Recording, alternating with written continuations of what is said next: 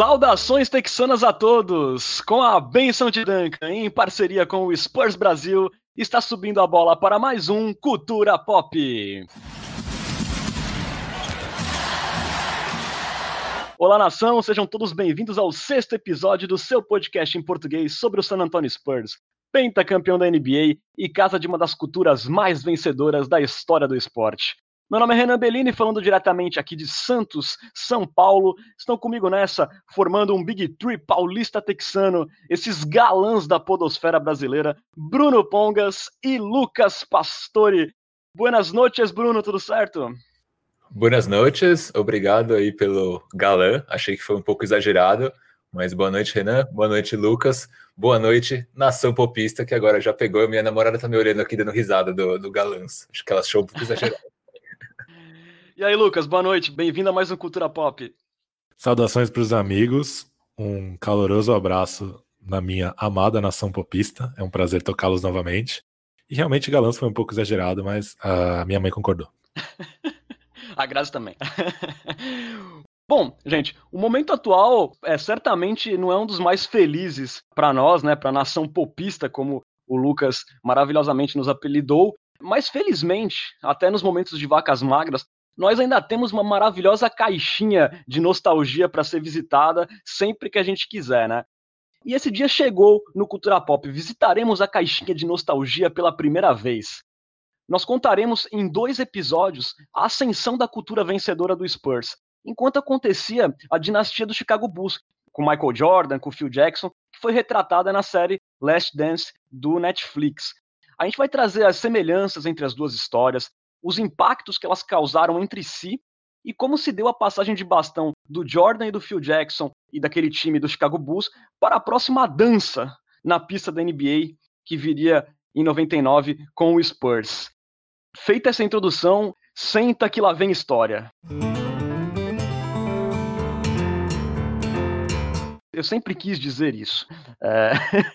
a nossa historinha começa lá em 1985, já na reta final da carreira do George Girvin. Para quem não conhece o George Girvin, apelidado de Homem de Gelo, ele foi o principal ícone do Spurs e também um dos grandes nomes da NBA nas décadas de 70 e 80. Ele foi o primeiro grande ídolo do Spurs, né? Era um jogador que era mestre na arte do finger roll, ele fazia o finger roll é, da cabeça do garrafão e ele ganhou o apelido de Iceman pela frieza que ele tinha para pontuar e também pelo ótimo comportamento que ele tinha em quadra o George Girvin chegou em San Antonio via troca em 1973, quando o Spurs ainda estava na ABA, né, que era uma liga antiga concorrente da NBA. E ele permaneceu em San Antonio por 12 temporadas, e nessas 12 temporadas ele foi quatro vezes cestinha da NBA, duas vezes com médias acima dos 30 pontos, 12 vezes All-Star, sete vezes time ideal da NBA, e chegou até a fazer um jogo de 63 pontos, que foi o seu recorde na carreira, né? Nos 12 anos, sob a liderança do George Gervin, o Spurs alcançou três finais de conferência, ficou de fora dos playoffs apenas uma vez e teve cinco temporadas de 50 vitórias. A reta final da carreira do George Gervin anunciou uma mudança de era no Spurs, né? O Spurs conseguiu, sob a liderança dele e do Artis Gilmore, que era um pivô lendário que fez a carreira no Chicago Bulls e veio para o Spurs, duas finais consecutivas de Oeste em 82 e 83 caindo em ambas para o Lakers do Showtime. Porém, é, na temporada 83-84, o Arts Gilmore se machucou e o George Gervin passou a ter alguns problemas com o comando técnico do Spurs. O resultado disso foi uma temporada de 33 vitórias e 45 derrotas, e a franquia acabou ficando de fora dos playoffs pela primeira vez desde que havia chegado na NBA. É, na temporada seguinte, em 84-85, sob o comando técnico de Cotton Fitzsimmons, o George Girvin, já com 32 anos, é, registrou as suas menores médias de pontos na carreira, menores médias de arremessos tentados, de rebotes e de minutos. E dessa forma, com o declínio do George Girvin começando a acontecer, o Spurs terminou a temporada em sétimo, com uma campanha mediana de 41 vitórias, 41 derrotas, ou seja, 50% de aproveitamento. Aí na primeira rodada dos playoffs veio uma derrota dolorosa por Denver Nuggets por 3 a 2. Na época as séries ainda eram melhor de cinco jogos. O Spurs acabou derrotado na temporada 84-85 para o Denver Nuggets por 3 a 2 né, Lucas? É isso. É, recentemente, logo que começou a pandemia, a NBA disponibilizou alguns jogos clássicos para os assinantes do League Pass, né? E um desses jogos clássicos foi uma das grandes atuações da carreira do George Gervin, é, do Iceman, né? Foi um desses jogos contra o Nuggets, que o Spurs ganhou de 113 a 111 na prorrogação em Denver, e ele fez 41 pontos. É, hoje, na era que a gente vive, 41 pontos não parece muita coisa, né? Ainda mais vem desses playoffs com Jimmy Butler, Donovan Mitchell, Jamal Murray e tal. Mas ele fez isso em 25 arremessos. Detalhe, só dois desses arremessos foram de três e ele errou os dois. Ou seja, foram 41 pontos só com arremessos de dois pontos e lances livres. Então foi legal assistir esse jogo, tive a oportunidade de ver. Era uma NBA completamente diferente, um ritmo completamente diferente, atleticismo completamente diferente. Mas o Iceman, a gente pode dizer assim, era um, um protótipo de Kevin Durant. É, um cara muito alto, muito fluido, com um toque muito suave na bola, mas claro, um protótipo porque está longe de ter o atleticismo que jogadores desse tipo têm hoje em dia. Só para complementar, Renan, essa questão do, do corpo do, do George Gervin para a NBA, ele era um ala de 2 metros e um, então muito longilíneo, tinha ali uma boa envergadura, isso permitia que ele arremessasse muitas vezes por cima do, dos, dos, defensores e que o finger roll dele, né, que é aquela jogadinha que você faz ali, um, como se fosse um, uma espécie de uma bandejinha, vai, digamos assim, é, fosse muito difícil de ser marcado, porque ele jogava a bola por cima dos adversários. É, emendando com isso, né? A gente falou um pouquinho sobre o aproveitamento do Gervin. Ele tem um aproveitamento na carreira de 53% de aproveitamento nos arremessos. Então ele é um cara que, além de tudo, ele tinha um volume muito alto de jogo, mas ao mesmo tempo ele era muito eficiente. Então ele conseguia, é, ao mesmo tempo que ele era o principal jogador, arremessava ali é, muitas bolas por jogo, e ainda mais como eram bolas de três, era um volume muito alto de jogadas que dependiam do, do esforço dele. É, e mesmo assim ele conseguia ter um, aproveitamento ali superior a 53%. É muito raro ver um jogador com esse volume de jogo com um aproveitamento tão alto. Né? Mesmo se a gente pega a NBA atual, é muito difícil ver. Então é, é, é bem interessante ver que ele tinha esse tamanho, era diferenciado para a época, ao mesmo tempo ele era um score muito eficiente para o Spurs. Normalmente, né, Bruno, um cara que é quatro vezes cestinha da NBA não consegue um aproveitamento tão espetacular quanto do Girvin, né? Exatamente. Se você compara ele, por exemplo, com o Alan Iverson, que era um cara que tinha um volume de jogo absurdo, obviamente sem comparar o tamanho, mas o Iverson era um jogador principal naquele Sixers, tinha um volume de jogo absurdo, tem um aproveitamento de carreira, imagina aqui de uns 43, 44%. Então parece pouco, 10% de diferença, mas se você pega no volume, no basquete, é, um, é uma diferença bastante grande. É isso aí. Bom, o George Giving era esse cara em San Antonio, era o principal jogador do Spurs praticamente por duas décadas.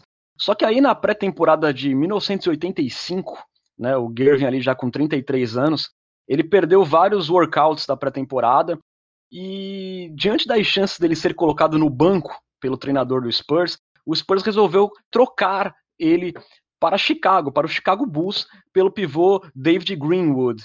Em Chicago, ele teria sua última temporada na NBA e, curiosamente, é, serviria como uma espécie de mentor para um certo jovem chamado Michael Jordan, né? É o primeiro momento que as histórias de Spurs e, e Bulls se cruzam nesse momento final da carreira do George Girvin. Ele jogou apenas uma temporada lá em Chicago, teve médias bastante dignas, mas nos playoffs ele foi apenas um mero coadjuvante. O último jogo do George Girvin na NBA foi aquele jogo histórico é, do Michael Jordan no Boston Garden, que ele anotou 63 pontos, mas o Chicago Bulls acabou perdendo e sendo eliminado, né?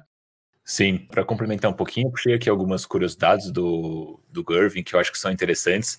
Primeiro que ele foi uma escolha é, número 40 de draft, né? Na época o draft ele tinha uma organização diferente, mas hoje uma escolha 40 ele teria caído ali na segunda rodada, o que é bastante impressionante porque foi uma escolha do Phoenix Suns.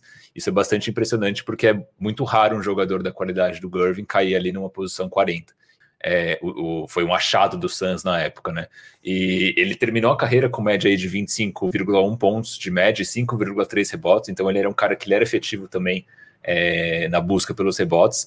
E curioso que ele começou a carreira ali em 72, no, no extinto é, Virginia Squires, que é um time que não existe mais na NBA. Era o time na época do Julius Irving, o Dr. J, e eles jogaram juntos, né? Chegaram a jogar juntos, mas por uma temporada só. No ano seguinte, o Dr. J ele saiu do time de Virgínia, foi jogar em New York E aí o, o, o Gervin se tornou o principal jogador do time de Virgínia. E aí é curioso porque o, esse time de Virgínia, o Squires, eles tinham se livrado, entre aspas, do Dr. J, porque eles estavam passando por problemas financeiros, então eles não estavam conseguindo dar conta da questão salarial do, do Dr. J, e também acabaram despachando o Iceman para o Spurs é, por conta dessa dificuldade financeira. Então a troca do Gervin para San Antonio, ela foi uma troca que envolveu apenas dinheiro. Ele, o Gervin veio para San Antonio por 225 mil dólares. É óbvio que se a gente pensar no dinheiro atual, 225 mil dólares para o mundo da NBA não é nada. Naquela época era, era muito dinheiro, mas mesmo assim você conseguir um jogador desse calibre por dinheiro é bem bizarro de se pensar, né? Então isso é bem interessante. Foi uma, até uma troca que a ABA tentou barrar na época, né? Pensando em equilíbrio e tal, mas os Skirros estavam a ponto de fechar as portas, então eles estavam fazendo o que dava para se livrar dos jogadores. Exatamente, exatamente. Aí depois teve essa, essa temporada em Chicago, que foi uma temporada que o, o, o Gervin conseguiu ser útil, né? Ele teve ali média de 16 pontos, ele jogou os 82 jogos daquela temporada. Dos 82, 75 ele foi titular. Então não é que ele foi ali meio que para se arrastar no, no Chicago, ele teve uma participação efetiva. E depois ele ainda jogou alguns anos na Europa. Ele jogou na Itália, depois jogou na Espanha. Ele se aposentou com 38 anos é, de idade, sendo que ele saiu da NBA com 34 e saiu da NBA claramente ainda com lenha para queimar, né? Então, possivelmente, se ele tivesse continuado ali em Chicago, se não tivesse saído de San Antonio, possivelmente ele teria alguns anos interessantes. É... Depois, algumas curiosidades que eu separei aqui, o Renan, ele foi o primeiro ala, ou barra armador, né, a conseguir quatro títulos de cestinha da NBA seguidos, né, nunca tinha acontecido antes na história da NBA, e ele bateu um recorde na época também, eu nem sei se esse recorde se sustenta até hoje, eu acho que não, mas de 407 jogos seguidos com pelo menos 10 pontos marcados em uma partida. Né, então, o que mostra o quão efetivo ele era dentro de quadra e a capacidade que ele tinha de pontuar. E depois eu peguei aqui duas quotes, uma do Jerry West, que ele falou na época que o, que o Gervin ele era o único jogador que ele pagaria para assistir, né? Tamanha aí era a versatilidade, a eficiência que ele tinha, né? O quanto ele impactava em quadra. E depois tem uma coach do Dick Mota, que ele foi treinador de várias equipes da NBA, que ele fala assim: você não tem como parar o George Gervin, você só espera que ele canse os braços depois de 40 chutes. E aí ele fala que, que ele acredita que o, o Gervin ele consegue é, marcar quando ele quiser e ele se pergunta se ele não se entendia de tanto fazer cesta. Então essas, essas quotes mostram um pouquinho de como era o Gervin dentro de quadra e o impacto que ele tinha, né? Porque às vezes a gente a, a gente que começou a acompanhar o Spurs muito depois, né, ali na final da década de 90, começo da década de 2000, a gente mal pouco viu o David Robinson e nada viu o Gervin, a não ser por alguns jogos, jogos esporádicos. Então é bacana você pegar não só por vídeos, mas também por quotes da época, o quão relevante esse cara foi, não só para nossa história, mas também para a história do basquete americano. E não é porque ele não ganhou um título é, ou não chegou numa final, é que ele seja menos espetacular. Ele foi um grande jogador da NBA, uma das figuras mais importantes entre a década de 70 e 80. Para quem assistiu aquela série de vídeos Uncle Drew do Kyrie Irving, que depois virou um filme, né? No capítulo 4 começa com uma discussão é, sobre quem são os melhores arremessadores da história da NBA, né? E o Ângelo, que é o personagem do ator e comediante J.B. Smoove, fala sobre o Iceman Gervin, é, fala que é um dos jogadores mais subvalorizados da história da NBA, e o Uncle Drew, que é o personagem do Kyrie Irving, concorda. E é até engraçado, porque na, nessa hora tá passando na TV o, o Kyrie Irving pelo Cleveland fazendo uma bandeja contra o Thiago Splitter, do Spurs. Mas é comum ver, ver, jogadores da NBA atuais falando do Gervin sobre essa fama dele ser um dos jogadores mais subvalorizados da história. E até propondo uma, uma discussão, aqui uma mini discussão, queria ouvir a opinião de vocês. Acho que a posição 3 é a única que existe um debate sobre a seleção ideal do Spurs de todos os tempos. E para mim, o Iceman seria o ala titular dessa seleção. Para vocês também? Cara, para mim, sim, com certeza. É... É óbvio que se, se o Kawhi tivesse ficado mais anos em San Antonio, com certeza eu acho que ele teria é, passado por cima do Gervin, até pela fa pelo fato de ter conquistado o título, ter sido Finals MVP e tudo. Tem o Sean também, que é um jogador bastante relevante, mas acho que não se compara em relação a tamanho para o basquete, né, do, o quão grande ele foi como jogador de basquete com, com o Gervin. Então, tô nessa, eu acho que o, o, o Gervin seria o nosso 3. Eu concordo totalmente. É, o Leonard teve a ajuda do Big Three, de um grande time também para conseguir o título, não foi nas costas dele que o Spurs foi campeão em 2014. E o Gervin, é, além de ter sido um jogador espetacular, ele era quase um, um, solitário no Spurs, ele colocou o Spurs no mapa da NBA. O George Gervin é um cara essencial na nossa história, até por isso a gente está citando ele aqui para a gente chegar na era mais vencedora do Spurs, mas sem ele nada disso também teria acontecido, né? Ele teve um papel fundamental nessa história Silver Black.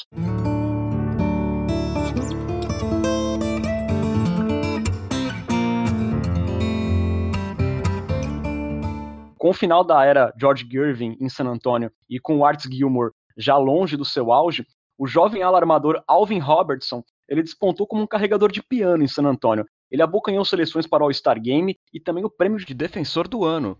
Mas ele não conseguiu evitar que o Spurs amargasse a pior sequência da sua história. Foi ali entre os anos de 86 e 89, né? Foram quatro temporadas de campanhas negativas do Spurs com duas varridas para o Lakers no meio do caminho e também duas ausências de playoffs. Lembrando que o Spurs só tem quatro ausências de playoffs em toda a sua história. Porém, é, numa dessas temporadas terríveis, veio uma luz no fim do túnel.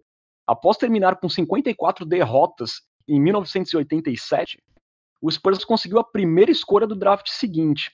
Lá selecionaria ninguém menos que David Robinson, cobiçado pivô da Academia Naval Americana. O ônus da escolha, porém, seria ter de esperar dois anos pelo prospecto terminar o seu serviço na Marinha, né, Bruno? Aqui eu queria puxar uma passagem, Renan. Eu estava assistindo ontem o documentário do título de, do Spurs de 1999, e aí, no, numa das passagens do documentário, eles justamente pegam ali o, o momento da, em que o Spurs conseguiu a primeira escolha, né? Quando teve ali o sorteio das picks e o Spurs foi agraciado com a primeira escolha. E aí saiu ali na, no sorteio o Spurs e depois a pessoa que estava fazendo o sorteio foi entrevistar o Bob Bass, que era o general manager do Spurs na época. E ele perguntou se ele draftaria o Robinson, mesmo sabendo que o Robinson ficaria dois anos sem vir para a NBA, né? Lembrando que o Robinson ele come... entrou na NBA com 24 anos, né? Então ele já não era nenhum garoto. E aí o Bob Bass, na época, ele fala: pô, a gente já esperou 10 anos para ter de novo uma franquia relevante, por que não esperar mais dois, né? Então, ele, essa é uma passagem interessante do documentário. É um documentário que está no, no YouTube, então, para quem quiser, é, é, bem bacana de ver, para quem quiser conhecer um pouquinho mais esse time de 99 também, um pouco dessa história antes das Torres Gêmeas. Pois é, né? O Spurs teve que esperar o Almirante por duas temporadas para ele terminar esse serviço dele na Marinha. É, nesse meio tempo, né, na última temporada antes do Almirante chegar, o treinador Larry Brown, que havia sido campeão em Kansas, na Universidade de Kansas, ele assumiu o comando técnico do Spurs. E na comissão técnica do Larry Brown tinha um tal de Greg Popovic integrando é, a comissão técnica. É, mas, mesmo com a chegada do novo treinador, o Spurs manteve o retrospecto ruim dos três anos anteriores é, e terminou com uma campanha de 21 vitórias e 61 derrotas pior campanha desde a chegada na NBA. Inclusive, né, esses quatro anos muito ruins é, do Spurs causaram públicos baixos é, no ginásio e até rolaram rumores na época do Spurs deixar o San Antonio, é, coisa que acabou não acontecendo.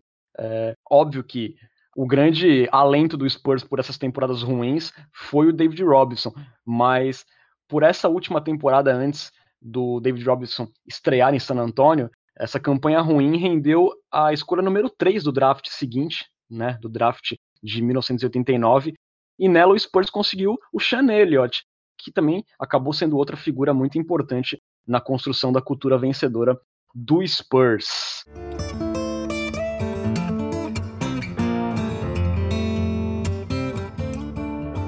A partir da temporada 89-90, o Red McCombs passou a ser o único dono do Spurs e ele espantou qualquer rumor de mudança de saída do Spurs de San Antonio.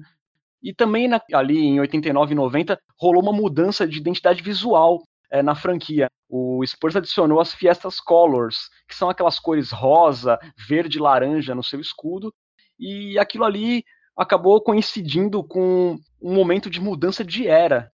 Começaria então a era David Robinson no Spurs, né? o David Robinson finalmente estreou em San Antonio é, na temporada 89 90.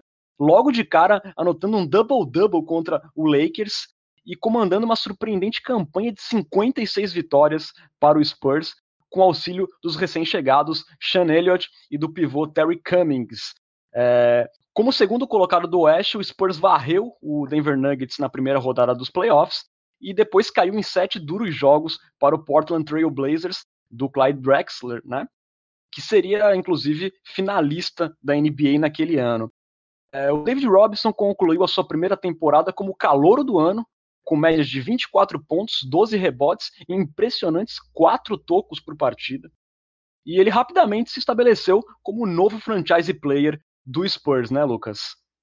Isso, é, acho que quando a gente fala de, da cultura do Spurs, né, que foi o tema do nosso primeiro episódio, a gente fala bastante sobre o Greg Popovich e o Tim Duncan como principais pilares dessa cultura, né? Mas acho assim, se esses dois caras são os principais pilares da cultura, a gente pode falar que o David Robinson ele é a fundação, né? Porque ali já se via muitas características que viriam a fazer parte da identidade do Spurs no futuro, como a defesa, como o altruísmo. Ele era um pivô que passava muito bem a bola para um jogador da posição, principalmente naquela época e principalmente pelo espírito coletivo, porque é, talvez nada do que aconteceu em San Antonio fosse possível se o David Robinson não tivesse futuramente aceitado a chegada do Tim Duncan tão bem quanto ele aceitou, né? É, perdendo vários arremessos, dividindo protagonismo, futuramente, mais para a reta final da sua carreira, aceitando ser um coadjuvante para o Tim Duncan. Então é importante a gente ter em mente e guardar a informação de que o David Robinson é um fundamento muito importante para a cultura vencedora que se estabeleceu em San Antonio. Com certeza, tem papel fundamental nisso o Almirante. Bom, apesar de toda a expectativa que foi gerada por essa primeira temporada do Almirante, o sentimento de frustração acabou prevalecendo no torcedor do Spurs nos dois anos seguintes. A equipe até repetiu temporadas regulares consistentes, ali sempre na casa das 50 vitórias, porém ela acabou sofrendo com lesões é, do Cummings, do próprio David Robinson, e acabou com duas derrotas acachapantes em primeiras rodadas de playoff, primeiro para o Warriors, depois para o Suns. É, graças a, a, esses fracassos, essa quebra de expectativa de certa forma, o Larry Brown acabou sendo dispensado do comando técnico junto com a sua comissão técnica que continha, entre outros nomes, o Greg Popovich. Ao final da temporada 1991-1992, já como uma das estrelas da liga, o David Robinson se juntou a Michael Jordan, Magic Johnson, Larry Bird e companhia no time dos sonhos dos Estados Unidos, que disputaria pela primeira vez as Olimpíadas com os atletas profissionais, né? E levaria o ouro naquela famosa Olimpíada de 1992 em Barcelona. Lembrando que o David Robinson já tinha disputado as Olimpíadas em Seul eh, em 1988, na época ainda era um time formado por jogadores universitários, é, na ocasião, os Estados Unidos ficou com o bronze, e o, o, David Robinson também, na sua história olímpica, viria também a ganhar o ouro em Atlanta 96. Mas a gente puxa esse assunto aqui para relembrar um outro momento que a história do Spurs, de certa forma, se cruzou com aquele Chicago Bulls do Michael Jordan, né? Os dois estiveram juntos em Barcelona nessa conquista do ouro, né, Lucas? Isso, é, quem estava assistindo o basquete da bolha no League Pass viu o David Robinson contando uma passagem é, engraçada sobre a relação com o Michael Jordan, né? É, o David Robinson, numa resenha ali com outros ex-jogadores, contou que se apresentou ao Michael Jordan, falou: Oi, prazer em conhecê-lo. E a resposta do Michael Jordan foi: E aí, grandão, vou enterrar na sua cabeça, já fiz isso com todos os outros pivôs, só falta você. Então, uma coisa que mostra bem a personalidade competitiva do Michael Jordan e ao mesmo tempo mostra o respeito dele pelo David Robinson, né? O Robinson ele, na verdade, dos, de todos os jogadores que foram para a Olimpíada, ele foi o quarto que menos jogou, jogou 134 minutos, mas na verdade não é tão pouco, porque o quinto que mais jogou, o Charles Barkley, jogou 149. Então foi uma, foi uma minutagem bastante dividida, bastante compartilhada. Prova disso é que o Michael Jordan fez só, entre muitas aspas, 14,9 pontos por jogo. Então, os minutos foram bem divididos, os toques na bola foram bem divididos. E, enfim, é uma das um dos grandes times da, da história do esporte, se não for o grande time. Ali, para todo mundo jogar os minutos necessários, o jogo teria que durar uns 100 minutos, né? Exatamente. E eu ia complementar que a concorrência no garrafão ali para o Robinson também era difícil, né? Porque você tinha o Carl Malone, você tinha o Charles Barkley, você tinha o Patrick Ewing, então assim, eram só jogadores é, protagonistas em suas equipes e que, não, você ganhar minutos ali dentro desse, desse quarteto era bastante difícil e o Robinson, mesmo assim, conseguiu ser um dos jogadores mais relevantes é, em tempo de quadra, junto com o Barkley, com possivelmente. Certeza, foi um time histórico é, no basquete mundial. É, e, único, eu diria. É, os Estados Unidos nunca mais conseguiu repetir, acho que o volume de talento que tinha naquele Dream Team original de 92. E um último comentário sobre isso é que um dos assistentes daquele time era o PJ Carlesimo, que depois foi assistente do San Antonio Spurs, ganhou título com o San Antonio Spurs, então é uma, uma outra figura ali de San Antonio que se cruza com essa história entre Spurs e Michael Jordan na era pré-Duncan.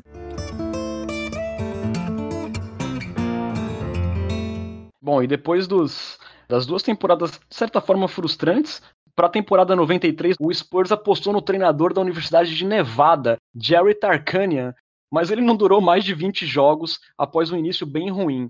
Então o ex-jogador John Lucas recebeu a oportunidade de comandar o Alvinegro e ele conseguiu corresponder. Foram 49 vitórias na fase classificatória e enfim o time conseguiu passar da primeira rodada, superando o Trail Blazers por 3 a 1.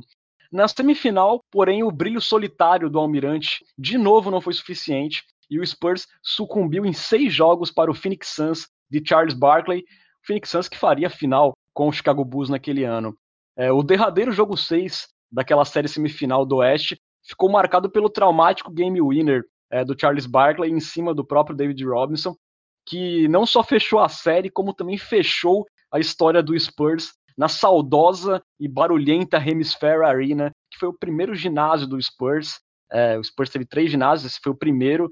E para quem está acostumado, inclusive hoje em dia, com a torcida calminha no AT&T Center, temporada regular, às vezes dá até um soninho. Foi bem diferente na década de 80, de 70 e também ali no início da década de 90. A torcida do Spurs era uma das mais barulhentas. É, aquela faixa que você vê dos baseline booms que fica lá nos camarotes no AT&T Center, era uma galera que ficava ali atrás da tabela atormentando é, os adversários. Era uma das torcidas mais perturbadoras para o adversário na NBA, a do Spurs naquela época, nessa Hemisphere Arena. A off-season de 93 trouxe grandes mudanças para o San Antonio Spurs. O empresário Peter Holt ele adquiriu a franquia, que passou a mandar os jogos no recém-inaugurado Alamo Dome, que era um estádio que era configurado de uma maneira para comportar jogos de basquete. E uma movimentação arrojada fez barulho na cidade do Alamo. O Spurs adquiriu ninguém menos que Dennis Rodman, bicampeão com os Bad Boys de Detroit e um dos maiores reboteiros da história, numa troca que acabou envolvendo o Sean Elliott, que acabou saindo na troca, mas ele retornaria no ano seguinte é, numa nova troca com o Detroit Pistons, né? Dessa forma, o Almirante enfim tinha um grande companheiro no garrafão, né? Na primeira temporada em San Antonio, o Dennis Rodman foi o maior reboteiro da NBA pelo terceiro ano seguido, com incríveis 17 rebotes por jogo. É, e o Robson, por sua vez, foi cestinha da liga com quase 30 pontos por partida. Dessa forma, o Spurs conseguiu terminar a fase regular com 55 vitórias depois dessa adição do Dennis Rodman no elenco, né, Lucas?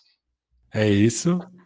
Foi nessa temporada que aconteceu o último quádruplo duplo da história da NBA, né? Foi no dia 17 de fevereiro de 1994.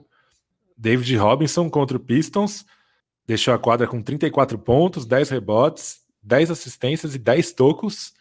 E curiosamente, no mesmo jogo, o Dennis Rodman teve uma linha de estatísticas bem curiosa: um ponto e 22 rebotes. É, e do outro lado, no Pistons, como o Renan falou, estava o Sean Elliott, que deixou a quadra com 20 pontos, dois rebotes e duas assistências. Então, um jogo histórico, não só para o Spurs, como também para a NBA, né? Por ter sido o último quádruplo duplo até aqui registrado. Tem até uma certa semelhança, né? Dessa saída do Sean Elliott. Ele também era um jogador muito querido pela torcida em San Antonio. Essa saída até lembra um pouco a do George Hill, né? Para a chegada do Kawhi Leonard, apesar de proporções diferentes, porque o Dennis Rodman já era um jogador estabelecido na liga, um dos principais marcadores do Jordan na história junto lá com os Bad Boys em Detroit. Essa, essa saída do Elliott é bem curiosa, né? Porque ele serviu como uma das principais moedas de troca para a vinda do Rodman. Só que depois o Spurs pegou ele um ano depois, meio que de graça, tipo, numa troca que envolveu ali, não lembro se um ou dois jogadores é, de, de, pouca relevância. Então, meio que o Spurs ofereceu o Elliott, pegou o Rodman, depois, um ano, um ano depois, ofereceu meia dúzia de balas e pegou o Elliott de volta, que era um excelente jogador, né? Inclusive tem camisa aposentada em San Antonio.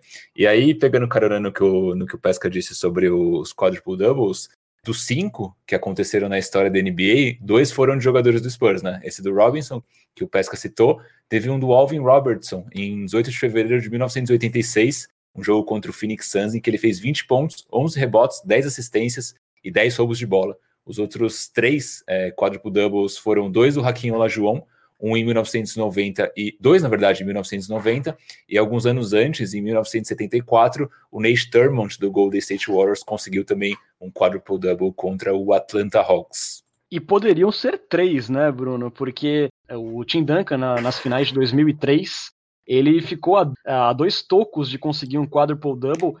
E assim, analisando as imagens, ele conseguiu esses dois tocos, mas eles foram creditados para outros jogadores. Então, o Spurs poderia ter três jogadores com quadruple double na história, sendo que um deles teria feito isso numa partida decisiva de finais da NBA, né?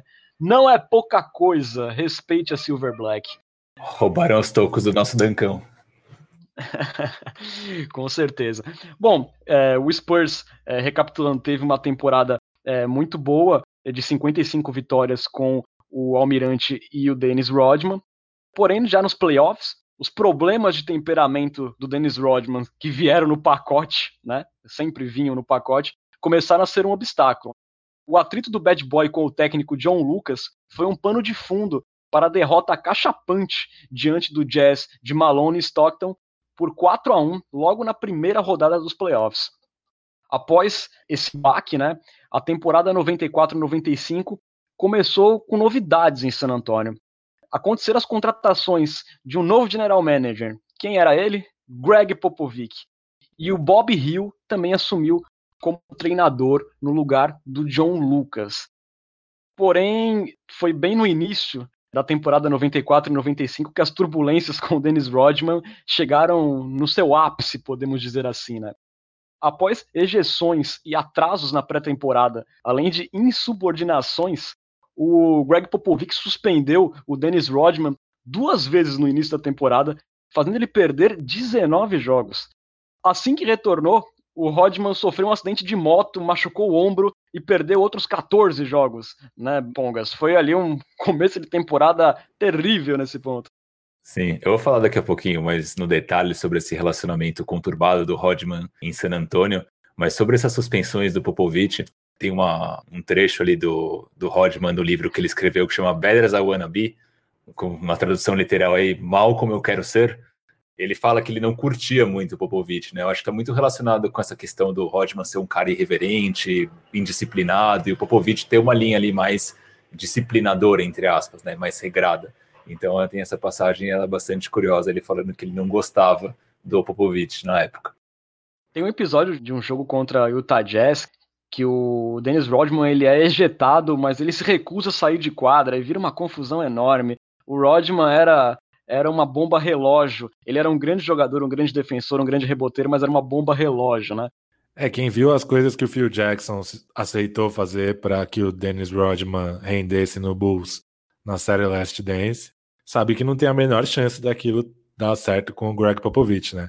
É, não custa lembrar que alguns anos atrás o DeJuan Blair quando foi jogar aquele jogo dos novatos contra os segundanistas, usou uma faixa na cabeça, e aí perguntaram por que ele não usava nos jogos, e aí ele respondeu que o Popovich não deixava, ou seja, não deixava o cara usar uma faixa na cabeça durante os jogos. Então imagine como era a relação do Pop com o Dennis Rodman.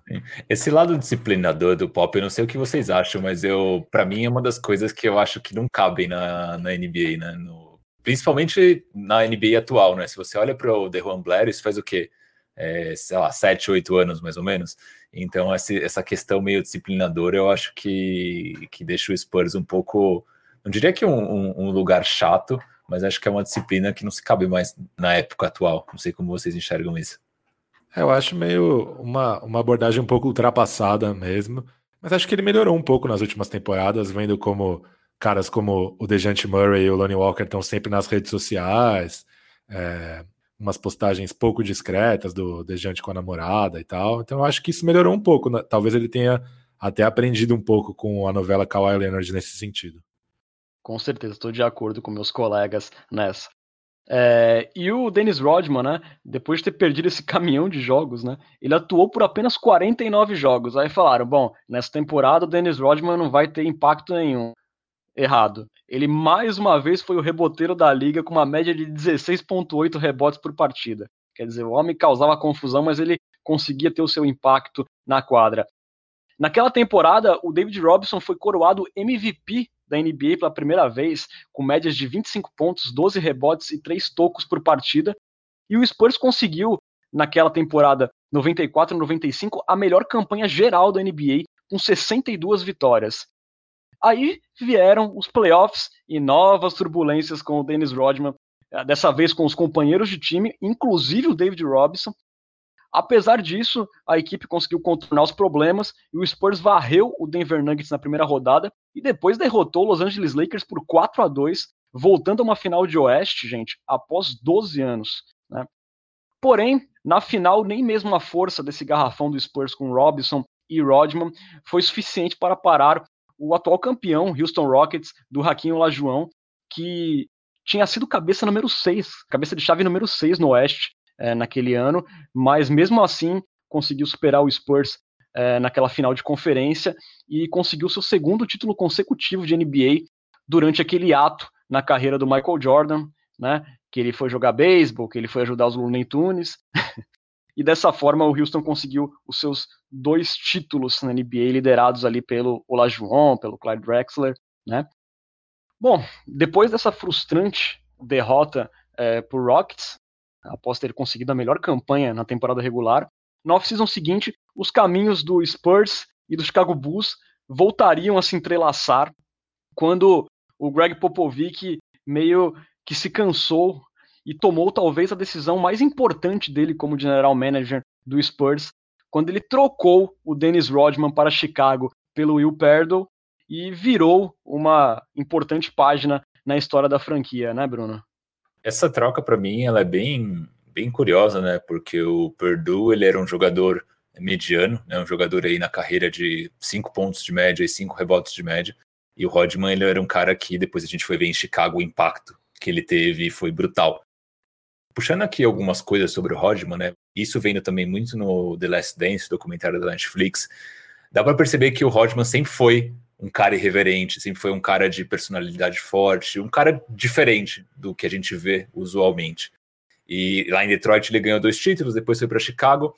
É, eu sinto que aconteceu muito que essa personalidade irreverente do, do Rodman, ela conflitou muito com o perfil do Spurs, principalmente com o David Robinson, na época que ele era o principal jogador da franquia. Então o Robinson, ele é o cara que ele é totalmente o oposto do Rodman. Ele é o cara que ele é o homem de Deus, carreira militar, tudo certinho, cuida do corpo, disciplinado. O Rodman era tudo isso, só que ao contrário. Né? Então era como se ele fosse ali o, o David Robinson do mundo invertido. E, e, e o sentimento que fica, pelo menos para mim, é que em Chicago, principalmente em Chicago, mas também em Detroit, o, o, o Rodman ele tinha ambientes, isso muito mais em Chicago, na verdade, que sabiam lidar melhor com a sua personalidade explosiva até meio narcisista, de sumir do nada, não aparecer no treino. E San Antonio sempre foi muito avesso a esse comportamento do Rodman, principalmente o David Robinson. Né? Tem até frases dos dois falando que é, eles se entendiam bem dentro de quadra até, mas fora de quadra era um, era um relacionamento meio, meio frio, digamos assim. E um dos motivos da chegada do Rodman em San Antonio foi justamente esse perfil é, de defesa, raça, até de certa explosividade. E na época o Spurs ele era um time que ele era não sei se conhecido, mas muita gente olhava para o Spurs como um time meio soft, que chegava ali na hora do vamos ver e não conseguia vencer.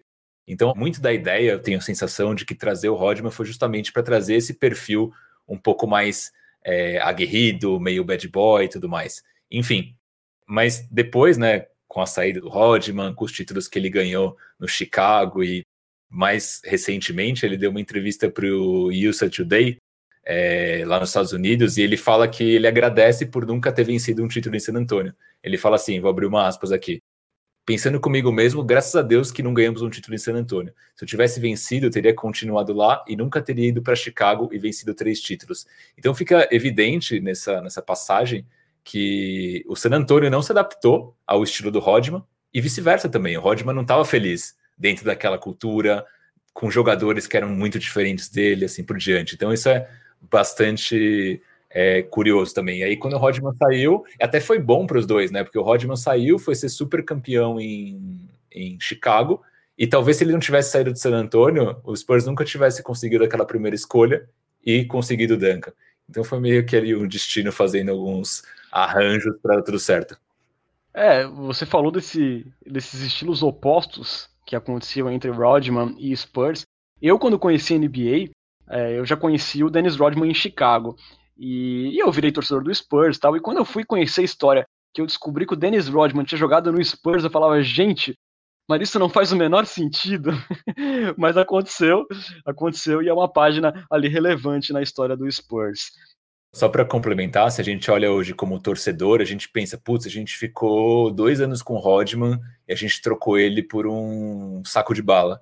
Mas olhando, fazendo uma análise mais fria, é o que eu comentei agora. O Spurs não era feliz, com, com o estilo do Rodman, com o que ele trazia, com o ambiente que ele tumultuava, entre aspas. Tem até quote do Robinson falando que o Rodman tumultuava o ambiente. E o Rodman também não era feliz porque ele não encontrou naquela casa é, um grupo, né, não só de jogadores, mas de comissão técnica, que acolhia ele como ele era, né, como ele tinha aquela personalidade. Então foram dois anos, foram interessantes, mas que foi bom para os dois lados acabar esse, esse relacionamento. E dentro de quadra, é, formavam uma dupla defensivamente muito boa, né? O Rodman e o Robinson. E até por isso, acredito que o Olajuwon talvez seja o maior algoz da história do Spurs, o maior carrasco. Não vou falar o maior vilão, porque tem o nosso querido amigo Kawhi Leonard, que aprontou o que aprontou, mas talvez o Olajuwon seja o maior carrasco da história do Spurs.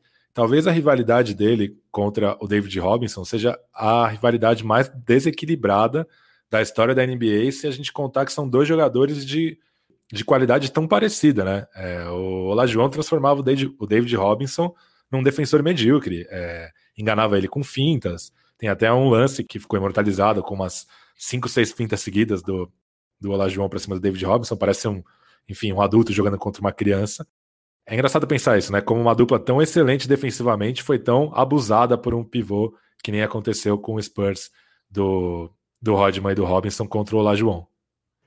E até o comentário do Yuri Colonese, ele comenta um pouco disso, né, do que a gente estava falando, que ele, ele comenta assim, acredito até que essa postura soft durante a década de 90 foi ainda mais elevada, principalmente pela derrota é, para o Houston, e aqui essa derrota para o Houston simboliza um pouco disso que o Pesca fala, né? De, de, o quanto o Olajuwon conseguia abusar do Robinson. Se você jogar aí no YouTube, sei lá, Olajuwon dando aula no Robinson, você vai encontrar uma série de vídeos que mostra realmente como ele conseguia se aproveitar do Robinson no ataque, sendo que o Robinson era um dos principais defensores da NBA. Então é bem curioso realmente como dois jogadores de nível tão alto, é, um contra o outro, conseguia existir uma distância tão grande assim.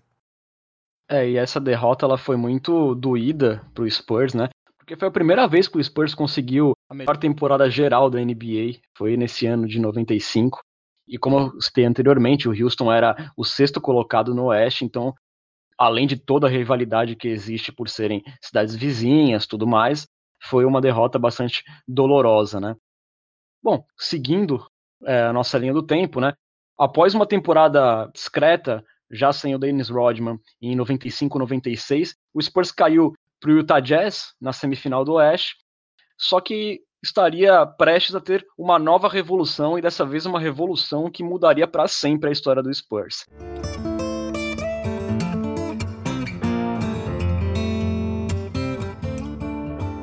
na temporada seguinte, é, sofrendo com o desfalque do David Robinson, que estava machucado com um problema nas costas, e apostando fichas no veteraníssimo Dominique Wilkins, que tinha chegado na Free Agents, é, o Spurs perdeu 15 dos primeiros 18 jogos naquela temporada 96-97. É, diante disso, o Greg Popovich, então gerente geral, resolveu demitir o treinador Bob Hill e ele mesmo resolveu assumir a função de treinador principal, né, Bruno? Tipo assim, deixa comigo que agora eu toco o barco.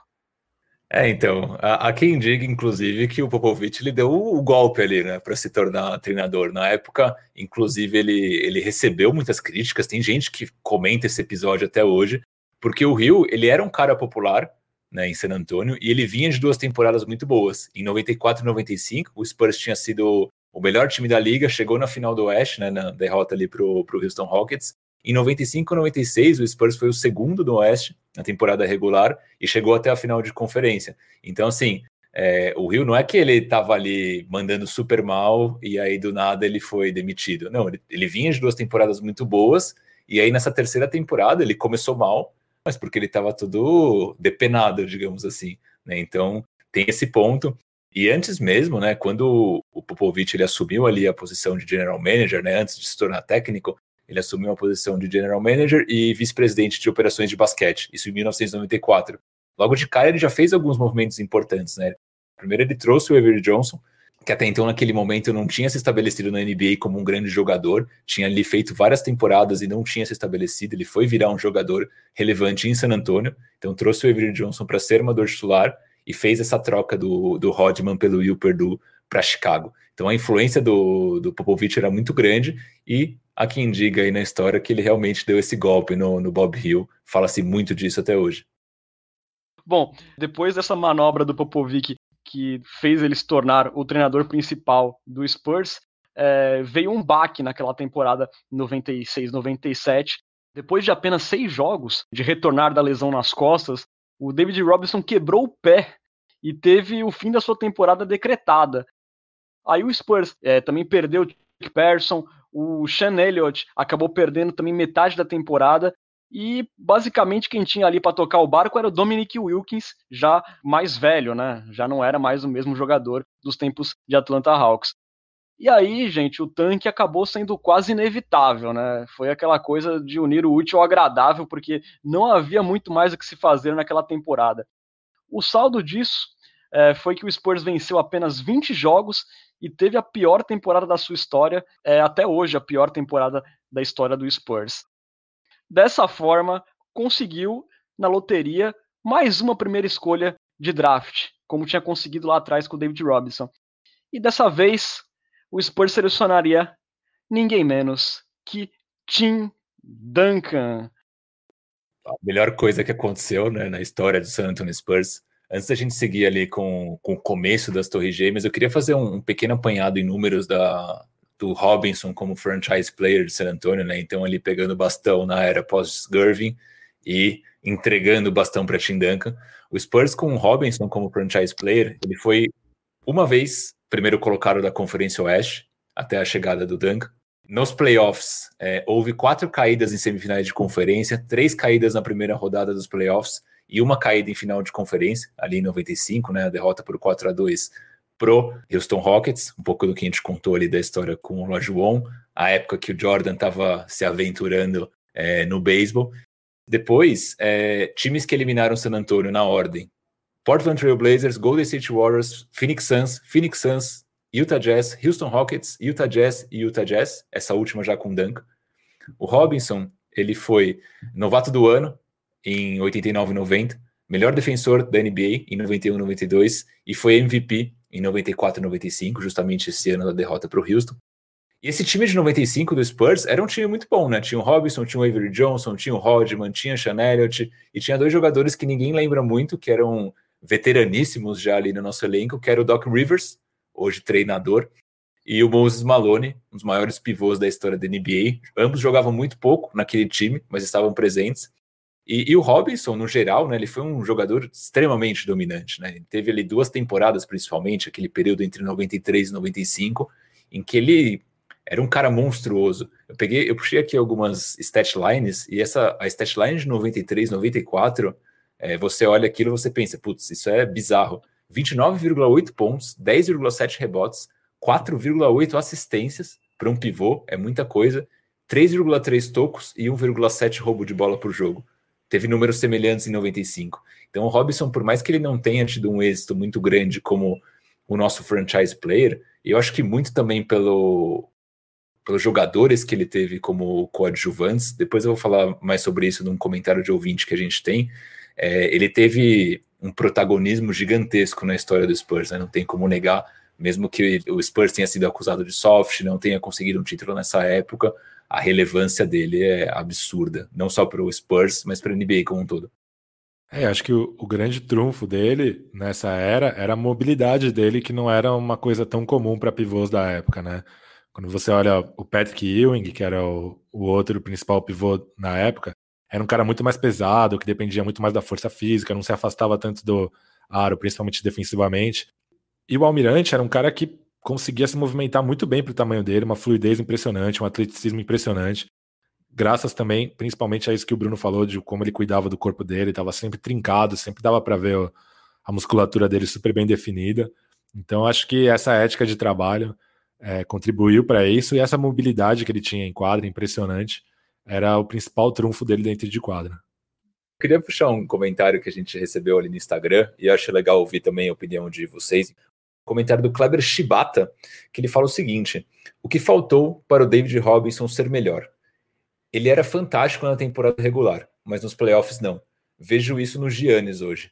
Antes de vocês comentarem, é, minha análise sobre isso é que o Robinson, para mim, nunca teve um número 2 tão bom quanto ele teve no Duncan, né? Na, nos anos prévios ao Tim Duncan.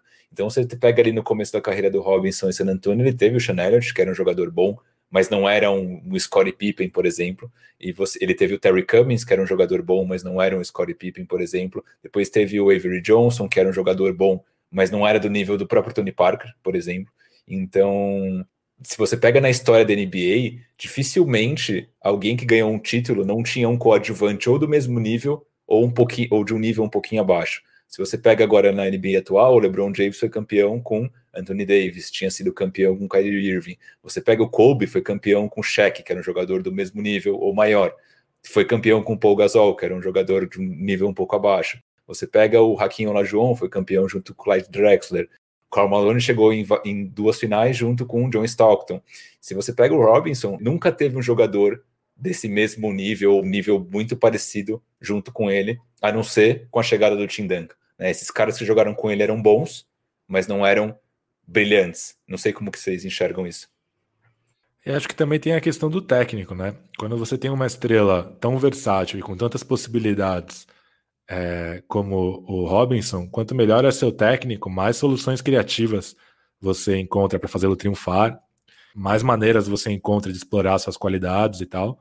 E o David Robinson demorou para ser comandado por um cara do nível do Greg Popovich. Então, além do, dos companheiros, acho que também tem a questão das comissões técnicas e mesmo essa rivalidade dele com o Olajuwon, que a gente já falou aqui, o quanto ele era abusado pelo Olajuwon, mesmo tendo o Dennis Rodman ao lado, também mostra um pouco isso, né? O quanto o Spurs não tinha soluções para utilizá-lo da melhor maneira possível. Então acho que isso também pesa. With the first pick in the 1997 NBA draft, the San Antonio Spurs select Tim Duncan from Wake Forest University. Após o Spurs ter selecionado o Tim Duncan, o Tim Duncan chegou para os trabalhos de pré-temporada e ao assistir o Tim Duncan na Summer League de 97, o bem-humorado Greg Popovich na época disse, abre aspas, se eu treinar esse garoto, a única coisa que eu posso fazer é estragá-lo. de tão bom que o Tim Duncan já se mostrava, né? O talento e o potencial dele era uma coisa impressionante. Logo na sua primeira temporada, o Tim Duncan registrou médias de 21 pontos, 12 rebotes e 2.5 tocos por partida. Com isso, ele foi escolhido calouro do ano e também foi escolhido logo de cara para o All-Star Game e também para o time ideal da NBA. Só isso. Com o Tim Duncan, o almirante, o David Robinson, finalmente teve um companheiro à sua altura no garrafão. E o resultado para o Spurs foi imediato.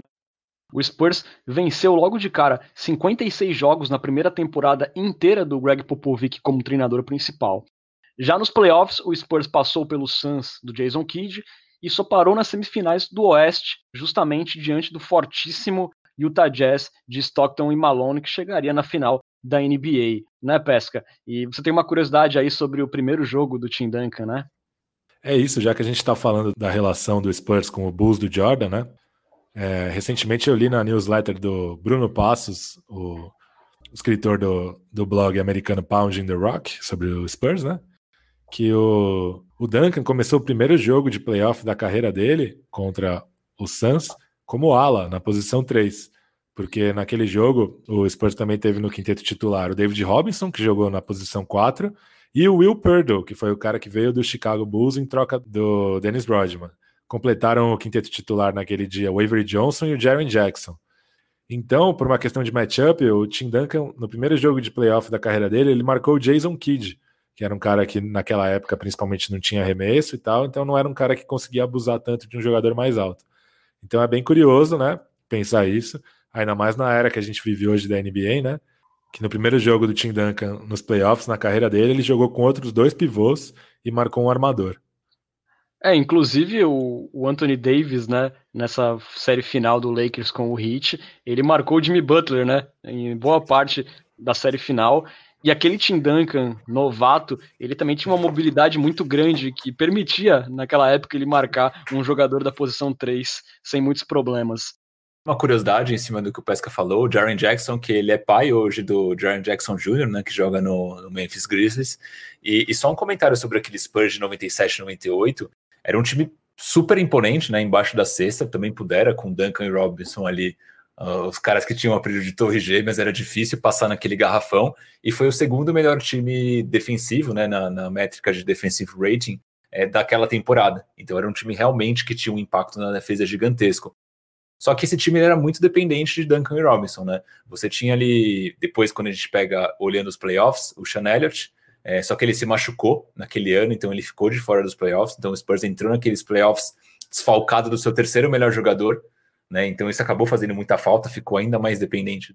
E você teve o Avery Johnson, que naqueles playoffs era um jogador que fazia ali em média 11, 12 pontos por jogo. Nos playoffs conseguiu subir essa produção, foi para 17 pontos, com 60% de aproveitamento. Então teve um, um playoff extremamente eficiente. E o elenco de apoio também não era um elenco extremamente qualificado, né? Você tinha o Jaren Jackson, tinha uma média de 10 pontos, mas tinha um aproveitamento super baixo, 34%. Então era um cara que ele arremessava com baixo aproveitamento, né? Tinha um volume alto, mas com aproveitamento baixo. E você tinha o Vini Del Negro, que era outro jogador que ele era um jogador mediano, né? Não era um, um grande craque, era um jogador útil, mas nada demais. Vini Del Negro que veio a ser técnico depois de Clippers, Chicago e tudo mais, teve uma média de 10,7 pontos naqueles playoffs. Então era um time que tinha peças interessantes. Seu terceiro melhor jogador estava machucado nos playoffs e era muito dependente de Duncan Robinson. Então é, é, era difícil bater de frente com aquele Utah do Malone Stockton, que era muito forte. Pois é, o triunfo não veio nessa temporada, né? O Spurs acabou caindo para esse jazz do Cal Malone e do John Stockton, mas a semente é, para a guardada redenção estava plantada no Texas. E ela viria no ano seguinte, mas isso é um papo para o próximo episódio. Vamos dar uma de João Kleber e vamos parar por aqui hoje e traremos a continuação dessa história, a feliz continuação dessa história de como o Spurs assumiu a pista da NBA para a próxima dança em 1999. Será um episódio muito legal. A gente trará na semana que vem para você só fiquei com uma dúvida. Você citou o João Kleber. Vai ter teste de fidelidade no próximo episódio do Cultura Pop também? Ou a gente vai, vai pular esse quadro? Ó, oh, eu só sei que se o Kawhi Leonard tivesse, ele não passaria.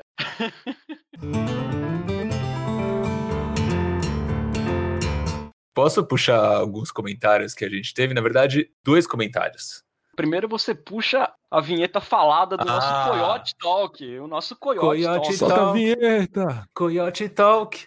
Vamos lá. Um comentário de Lucas Fausto, ou arroba lucasfausto93 no Instagram. Ele pergunta assim: o Spurs pré-Duncan se equiparava a qual franquia atualmente?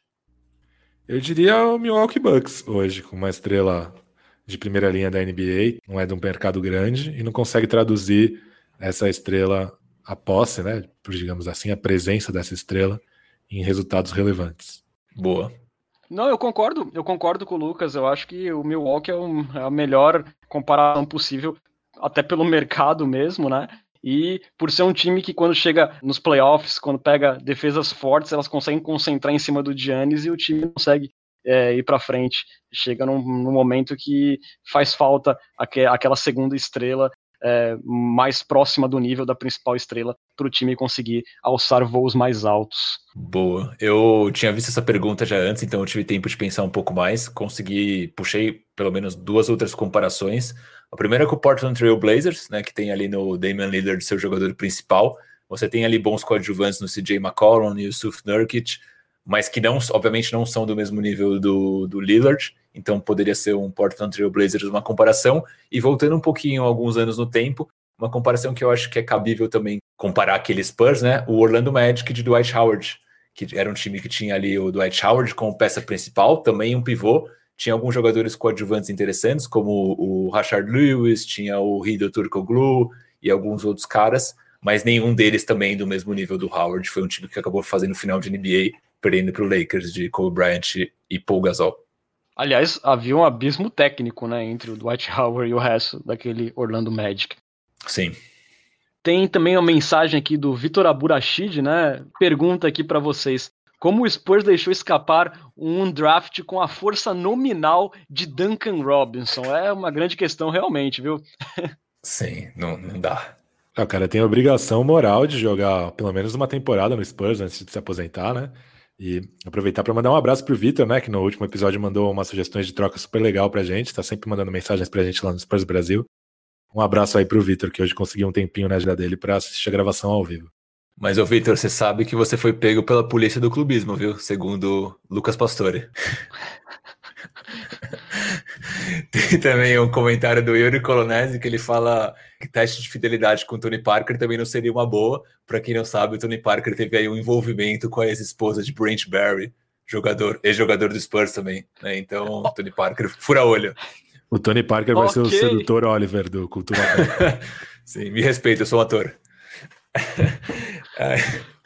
Vitor Aburachid se declara culpado de, de clubismo. E aí, o um último comentário, galera, é um comentário aqui do. Não tem tanto a ver com o episódio, mas é um comentário do Guilherme Tadeu, que é o arroba o Guilherme Tadeu, do Café Belgrado, que ele pergunta se a gente ouviu o último podcast do JJ Redick com o DeMar DeRozan, perguntou ali no nosso Twitter. Ele falou que foi uma das melhores coisas que ele já ouviu em podcasts de basquete. Então, quem não escutou, pode correr e jogar lá no YouTube, DeMar DeRozan, JJ Redick, que você vai encontrar. Guilherme Tadeu, que acaba de lançar a paródia de Molejo, né? O Belgra Hit, o mais recente Belgra Hit, que para quem não viu, foi parar no Instagram do Molejo. E se isso não é um auge, eu não sei o que é um auge, não. Bom Com ponto. Com certeza, com certeza. Bom, galera, vamos chegando já na parte final do nosso podcast. É, você pode seguir o Cultura Pop nas redes sociais e ficar por dentro da nossa programação e de curiosidades sobre o Spurs. Estamos no Twitter, no Facebook, no Instagram, no arroba Cultura Pop Pod mesmo endereço da Twitch, onde você pode seguir a gente e assistir todas as nossas gravações. Para ter acesso a todos os episódios, busque pelo Cultura Pop no Spotify, no Deezer, no Google Podcast, no Apple Podcast e também no SoundCloud. Lá você confere todos os nossos episódios arquivados.